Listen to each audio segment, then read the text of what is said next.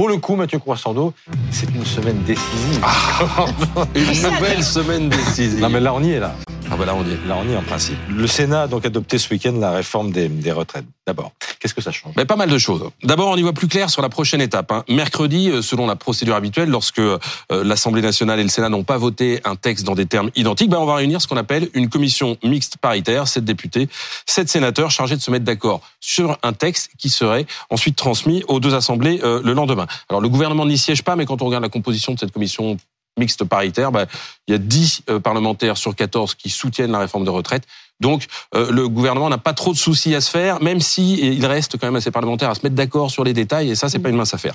Ce vote, il change, il change aussi la donne d'une certaine façon pour les syndicats. hein. Le match n'est pas fini, euh, disait euh, Laurent Berger euh, ce week-end sur, sur notre antenne. C'est vrai, mais nous sommes quand même dans le dernier quart d'heure. hein.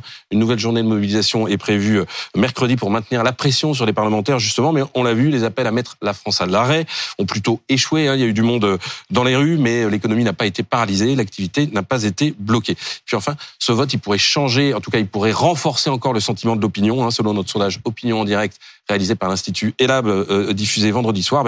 Avant le vote du Sénat, je le précise, 78% des Français sont désormais convaincus que la réforme sera votée et appliquée. Ben, le Mm. vote au Sénat ne risque pas de changer la donne sur ce point, Bon. au contraire. Et donc, on peut dire que c'est un soulagement ce matin pour le gouvernement? Un soulagement, oui, mais de courte durée, Adeline, hein, parce qu'il reste quand même un saut dans l'inconnu. Ben, c'est le vote à l'Assemblée. Il manque, il manque quand même entre 40 et 50 voix euh, pour faire bon poids euh, au camp présidentiel pour faire adopter sa réforme. Et son principal allié, eh ben, c'est le groupe LR. Hein. Ben, il n'est pas fiable, ce groupe LR. Personne n'est en mesure de dire aujourd'hui si les députés de droite voteront comme leurs collègues sénateurs, à quelques exceptions près.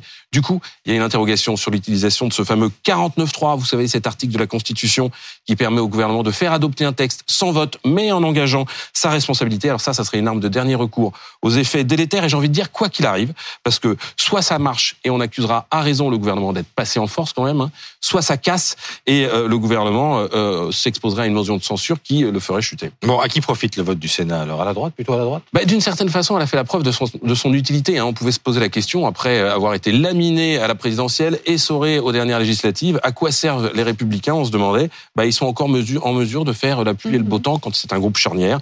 Ça, c'est la version positive. Mais la droite qui rit au Sénat pourrait bientôt pleurer à l'Assemblée, hein, en affichant au grand jour ses divisions et ses incohérences si la loi n'était pas adoptée. Merci Mathieu.